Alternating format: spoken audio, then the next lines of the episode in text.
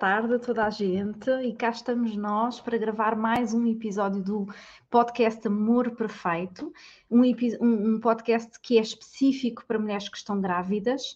O meu nome é Paula Castro, para quem ainda não me conhece. Nós estamos agora ao mesmo tempo no YouTube, no Facebook e aqui no Instagram, portanto, se me virem olhar assim meio deslocada, já sabem, é porque estou a olhar para uma das, das muitas câmaras que tenho aqui à frente.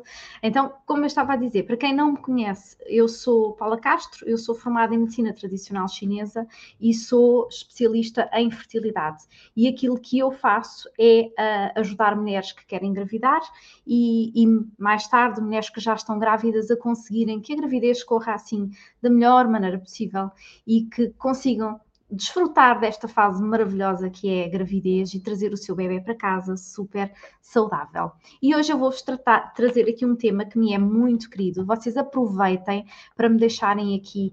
Oh, Sara, diz-me uma coisa, consegues-me ouvir bem, Sara? Uh, Digam-me aqui no Instagram também se vocês me estão a ouvir bem, se o som está todo ok. Portanto, aproveito para pedir-vos aqui uma ajuda para ter certeza que estou bem nos canais todos. Hoje vamos falar sobre endometriose que é uma, uma patologia que tem uma prevalência enorme, que há imensas mulheres que têm, muitas delas até já engravidaram e nem sabem que têm endometriose, e daí que é extremamente necessário, está tudo ok. Obrigada, Jenny. A Jenny aqui no Instagram respondeu. E por isso, no YouTube também, obrigada, Tânia.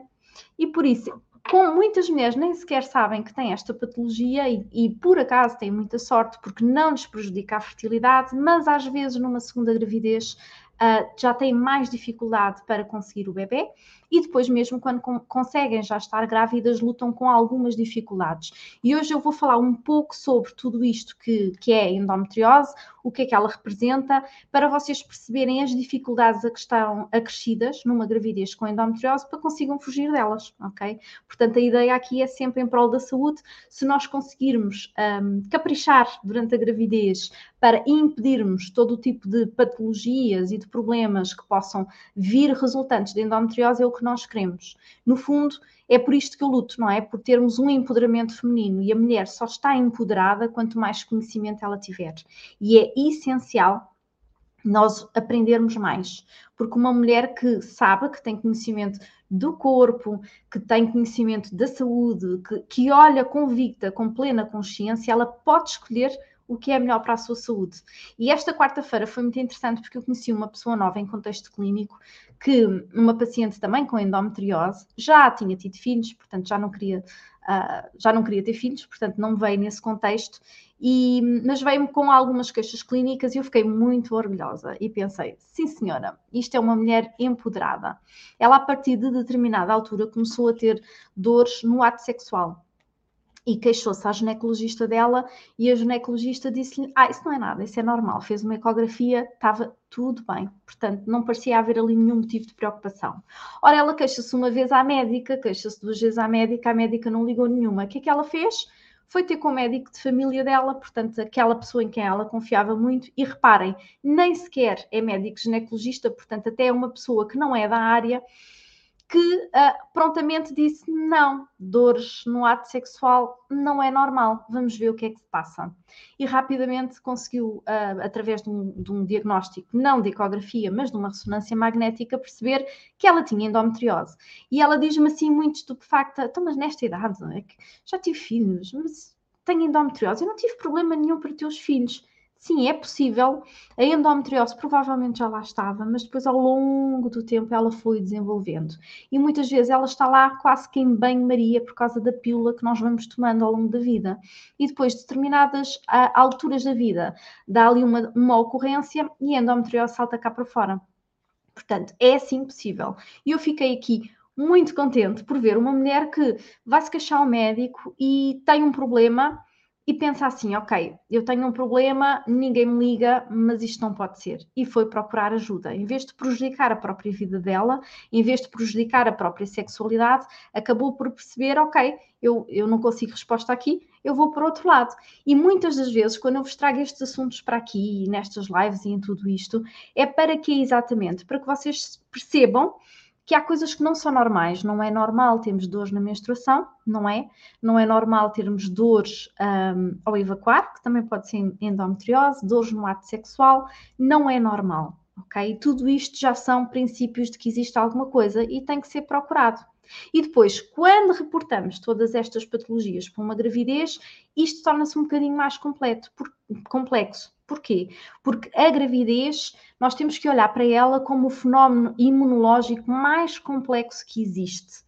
Acontece uma série de coisas no corpo da mulher que a biologia, a fisiologia diria que era impossível. E de repente temos um bebê e o corpo comporta-se de uma forma completamente, até podemos dizer, aberrante. Ele passa a tolerar, vejam só o, o, incógnito que isto é.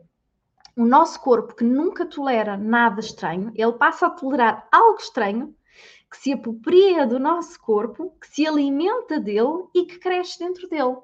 Então, isto para ser permitido, para que um bebê cresça e se alimente do nosso corpo, o que é que tem que acontecer aqui? O corpo tem que permitir o que seria completamente errado noutro, noutro processo. Então, é um fenómeno imunológico completamente diferente. O nosso corpo passa a tolerar o bebê porque diz, ok, este invasor eu vou tolerar, este invasor eu vou deixar estar aqui. Mas na endometriose, isto não é bem assim ok? E por isso vamos tentar perceber aqui o que é que se passa na endometriose para vocês perceberem quais são os perigos da endometriose na gravidez. Se vocês conhecerem aqui alguma amiga vossa que tem endometriose, já engravidou, não engravidou, quer engravidar, partilhem esta live porque ela vai ser muito útil para, para todas, está bem? Então, em primeiro lugar, o que é que é a endometriose? A endometriose é uma doença que é inflamatória e é estrogênio dependente, ok? E só estas duas características da endometriose, elas vão nos dizer um, muita coisa sobre elas, ok? Portanto, vamos pensar, normalmente um, a endometriose, há muitas mulheres que passam a tomar a pílula para controlá-la, mas atenção, a pílula controla, mas não em todas as mulheres tá bem? Ela, o bloqueio hormonal não trata, simplesmente mantém ali em banho-maria. Mas aquilo que se tem visto é que 20% das mulheres, mesmo com a pílula de toma contínua, a endometriose continua a aumentar. Ok? Então temos de ter aqui muito, muito cuidado com isto. Vamos olhar para o nosso útero. O útero tem três camadas, ok? Tem a camada mais externa que é a serosa, tem a camada no meio que é muscular e depois tem a camada mais interna que é onde fica o bebê, que é mesmo o endométrio. E a endometriose é o quê? É uma presença de tecido, de células do endométrio que estão não no sítio certo, estão fora do útero. Okay? Podem ir para as trompas, podem ir para os intestinos, podem ir para a bexiga, podem ir para os pulmões, podem ir para os olhos. É verdade, temos células nos olhos que podem ir, então reparem, podemos ter mulheres que quando menstruam sangram dos olhos, ok? E isto pode acontecer. Agora, não é comum a endometriose em todas as mulheres estar muito, uh, muito, muito longe. O mais comum é no sítio onde o sangue da menstruação passa, a endometriose vai deixando, vai perdendo células endometriais por ali, não é? E portanto costuma ser mais para baixo, mas acontece alguns casos de que não sabe muito bem porquê, existem algumas teorias e, e vai para partes completamente aberrantes do corpo. Então, o que é que nós sabemos aqui é que há muitos fatores como causa da endometriose e, havendo aqui vários fatores, não existe um tratamento voltado para ela, ok? Nós temos que olhar a endometriose de uma maneira um, multifacetada, facetada. Portanto, não, não é vou tratar desta maneira, vou tratar daquela tem, temos que ver de, de, vários ângulos. Pelo menos existem umas sete teorias para explicar, vamos só quantidade, para explicar como é que as células acabam por migrar. Só que, verdade seja dita, nenhuma delas é comprovada. Só que aquilo que nós percebemos, e também em termos estatísticos, é que cerca de 90% das mulheres não menstruam só pela vagina. Como é que isto é? Eu vou explicar uh, o sangue menstrual acaba por fazer um refluxo pelas trompas e depois acaba por cair na cavidade. Mas nós não temos 90% das mulheres com endometriose. Okay? Então, o que é que parece? Parece que algumas mulheres, pela parte um, genética, têm uma predisposição, porque se 90% o fluxo não sai pelo sítio onde supostamente deveria ser sair pela vagina, mas 10, 15, 20%, depende um bocadinho dos países, têm endometriose, então há aqui umas que têm problemas e outras que não têm. Tem, por, tem a ver com o quê? Com outros fatores, predisposições genéticas, alimentação, outros fatores que possam existir. E onde é que a endometriose anda? Um sítio mais comum é na, na pelve, não é? Tudo por onde a menstruação sai. Uh, nos ovários, 65% da mulher tem, das mulheres com endometriose têm nos ovários. Depois, entre 28% a 60% têm nos ligamentos uterossagrados. E é aqui, quando têm nestes ligamentos, que se manifesta a dor no ato sexual, ok? 30% tem no fundo do, do, saco posterior, portanto, na continuidade ali da vagina, e acaba por ter também no intestino, ok? Porque é um sítio de passagem. Consoante está localizada a endometriose, então temos sintomas específicos. Porquê? Porque vai inflamar naquele sítio e vai dar sintomatologia específica ali, ok? Agora, o que nós temos que perceber é que as mulheres que têm endometriose, elas não funcionam exatamente da mesma maneira das mulheres que não têm endometriose. As células vão ficar hiperestrogénicas. Lembra-se de eu ter dito logo no início que a endometriose é uma doença estrogénico-dependente, não é? O que é que acontece quando temos células hiperestrogénicas, que é aquela hormona que está no início da fase do ciclo menstrual, elas ficam resistentes à hormona do fim do ciclo menstrual, que é progesterona, ok? Então, o que é que acontece? Este endométrio, e aqui entra a parte das grávidas, não tem a mesma receptividade ao embrião e o sistema imunitário não é o mesmo. Porquê? Porque elas têm uma resistência à progesterona, ok? Ou seja, há uma modificação do tecido, que é o mais importante para receber o embrião, que é o endométrio. Então, o sítio onde está o bebê é aquele que tem uma grande disfunção porque há um lado com mais e há outro lado com menos. Portanto, há menos progesterona, há menos receptividade para aquele bebê. Ok? Agora, eu gostava de andar aqui um pouquinho para trás e fazer-vos perceber aqui mais outras coisas. Então, vamos olhar para o ciclo menstrual. O ciclo menstrual ele tem como objetivo não menstruar, por isso o nome está errado. Não devia ser ciclo menstrual, devia ser um ciclo para a gravidez. Porquê?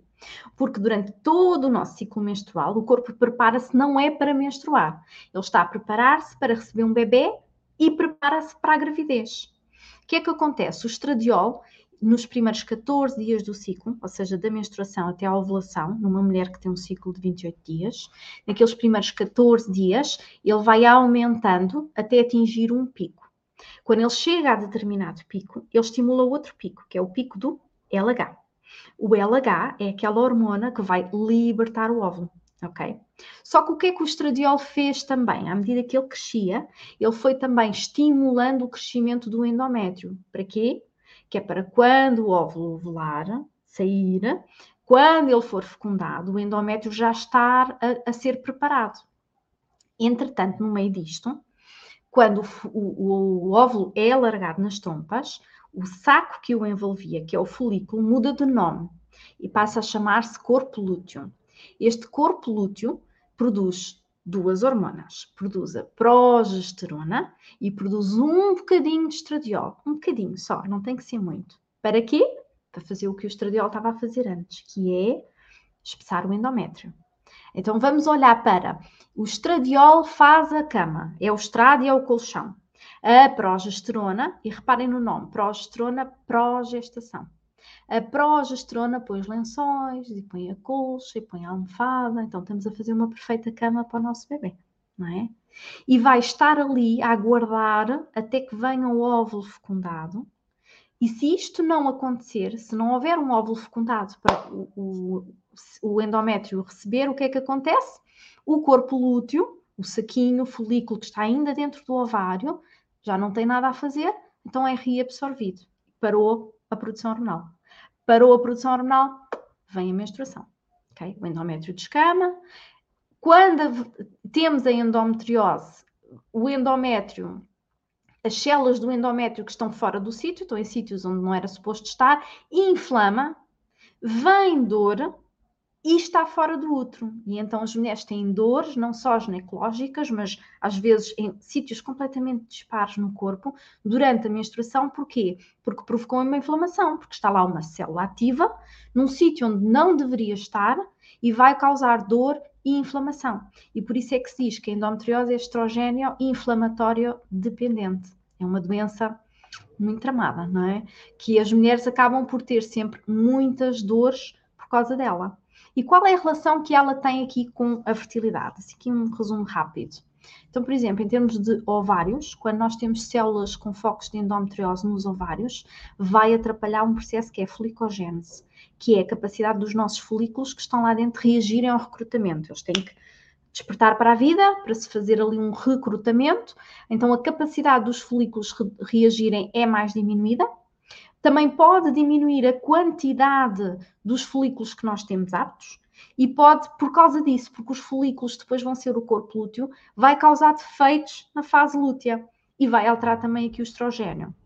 Ora, reparem, nós quando estamos grávidas, passamos por este projeto antes, não é? Então há um projeto de recrutamento do folículo, há a qualidade do folículo, tudo isto logo no início da gravidez, se a mulher ultrapassar estas fases, então isto pode ser um problema que tem que se estar sempre em atenção, que é estas fases podem estar comprometidas. Se estiverem comprometidas, então nós temos um, que olhar para isto, não é? Temos que olhar e prevenir isto no início da gravidez, que é temos falta de progesterona podemos ter falhas de implantação.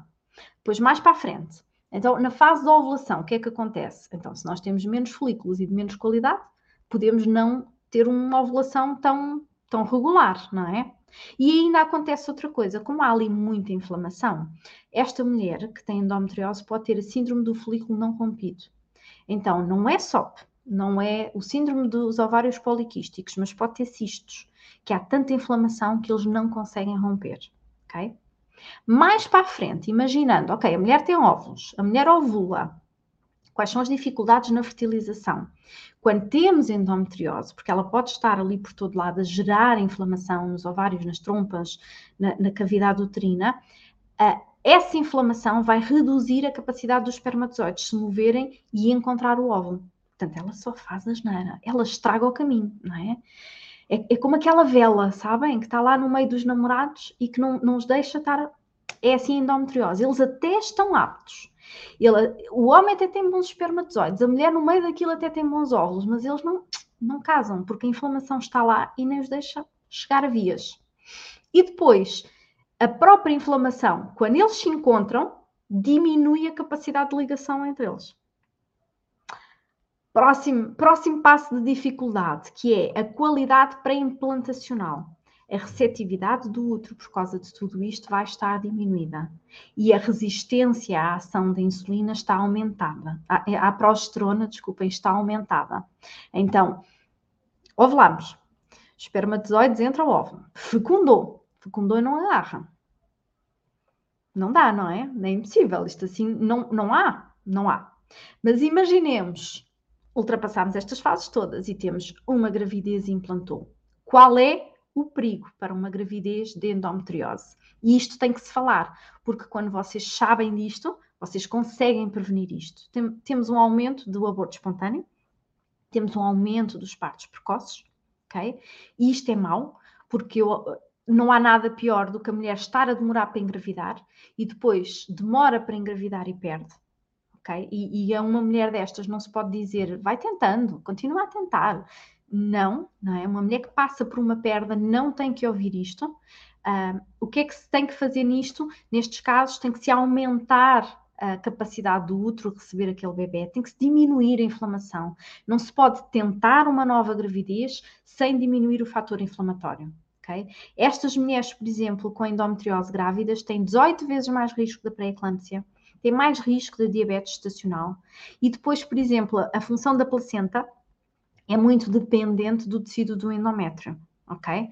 Então, é preciso que nós estejamos a preparar bem o endométrio de um ponto de vista hormonal eh, ou imunológico para termos uma boa implantação da placenta. Eu falei-vos isto no episódio em que falei da pré-eclâmpsia. Lembram-se, quem não viu, vá espreitar o episódio da pré-eclâmpsia, onde nós falamos de tudo isto. O que é que é uma boa placentação?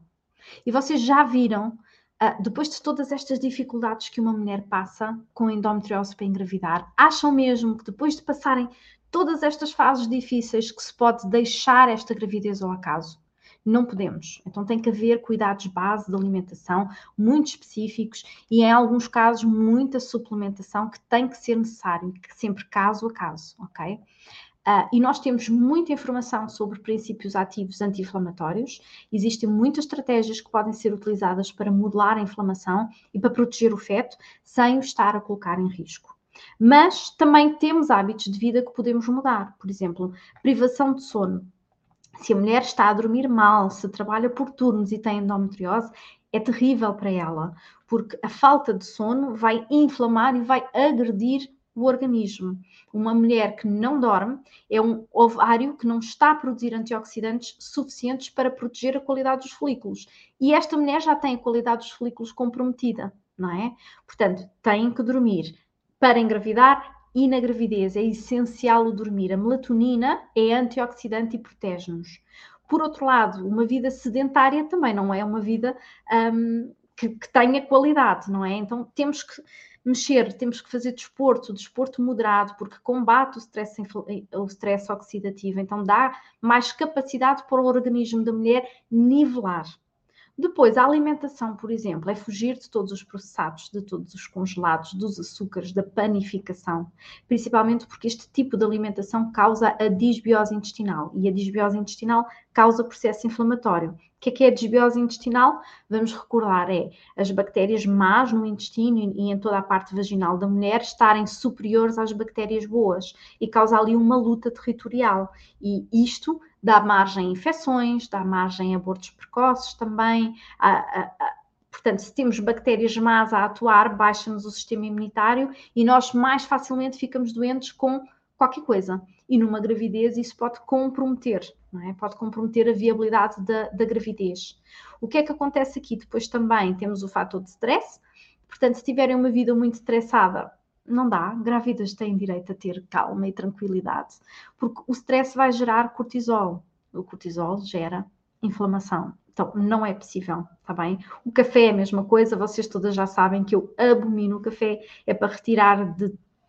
É para retirar. Mulheres que estejam grávidas, mulheres que queiram engravidar, eliminem já o café se ainda não o fizeram, ok? Depois vamos olhar aqui para outra coisa. Todas as hormonas que nós temos no nosso organismo, as hormonas por si só não fazem um trabalho. As hormonas são, são uma chave que precisa de uma fechadura para encaixar e para abrir, ok? Portanto, elas precisam, as hormonas precisam sempre dos receptores para trabalhar, um trabalho de equipa, um trabalho que é feito em consonância. E há uma proteína muito, muito importante, que é a NF-kappa-beta, que na endometriose tem um comportamento que é daqueles que temos que olhar para ela, e que esta NF-kappa-beta é muito sossegadinha, passa ali muito despercebida, fica quase que inerte no citoplasma e ela não faz nada, literalmente nada, a não ser quando existe inflamação. Quando existe inflamação, a chave e a fechadura entram na porta e ela o que vai fazer é chamada para a ação para lidar com aquela inflamação que existe ali. Só que o que é que ela vai fazer? Ela, para lidar com o invasor externo, vai gerar mais inflamação ainda, ok? Então ela estava ali quietinha, na vida dela, tranquila, e alguém lhe diz assim: anda a trabalhar. E o que é que ela vai fazer? Vai ficar muito chateada e vai para o ataque. Só que quando ela vai para o ataque, ela vai atacar o núcleo da célula e vai desencadear uma série de reações químicas que são responsáveis por muitos dos sintomas da endometriose. Então, como é que nós conseguimos inibir a ação da NF-kappa-beta? Porque ela tem que ser inibida, especialmente na mulher da endometriose. Se ela não for inibida, não vale de nada estarmos a tomar Benurons, porque ela está lá ativa a fazer a mesma coisa. Aliás, se calhar ainda é capaz de ser pior. Por isso é que há muitas mulheres que dizem: Não, eu, eu até tomo medicação, eu acho que aquilo me faz pior. E de facto é. De facto é. Como é que nós modelamos isto? Por exemplo, no caso das grávidas, é através do uso dos ômegas 3, é através de um sono de qualidade, que é muito importante. Vocês nem têm noção da importância que tem o sono de qualidade e através de tudo aquilo que eu disse mais para trás, portanto, os cuidados da alimentação que nós temos de ter. E assim nós conseguimos modelar a saúde da grávida, alguns alimentos específicos introduzir, outros alimentos retirar e conseguirmos ter a nossa gravidez tranquila. Parece-vos bem? É muito difícil mesmo, não é? Exatamente, a Telma sabe do que é que eu estou a falar. E sim, Marta, a, a endometriose e a adenomiose, elas são quase que primas, não é? Eu costumo dizer que elas são da mesma família e mais, para mim elas deviam estar, pertencer à categoria das doenças que são autoimunes, não são consideradas autoimunes, mas reparem, o comportamento fisiológico, de, fisiopatológico delas é o corpo reage contra si próprio, portanto é tal proteína que estava lá sossegadinha e que lhe dizem temos que ir para, para a luta. E ela começa a atacar o interior das células. E por isso, por atacar o interior das células, é que não dá para tomar só um medicamento para as dores, é preciso muito mais do que isso. E se vocês gostaram de ouvir este assunto e, gostar, e gostassem de aprender aqui mais, não é? Se querem aprender mais, uh, eu estou a terminar a Semana da Fertilidade. Hoje vou ter uma aula ao vivo para mulheres que querem engravidar e amanhã vou ter uma aula ao vivo para mulheres que já estão grávidas e gostavam de aprender um pouquinho mais. Eu vou deixar aqui, quando desligar no fim, um, o link para quem quiser se inscrever, ainda vai a tempo. Uh, aproveitem, porque é, é gratuito, é online, vocês vão poder ter acesso a muita informação que nem sempre encontram, que não está a, ao disponível para toda a gente e que é extremamente útil para a vossa qualidade de vida e para a qualidade do bebê que estão a gerar. Portanto, espero que tenham gostado. Partilhem com quem precisa de ouvir isto. E um beijinho a todas. E quem quiser, eu estou logo à noite, ao vivo. Tchau, tchau.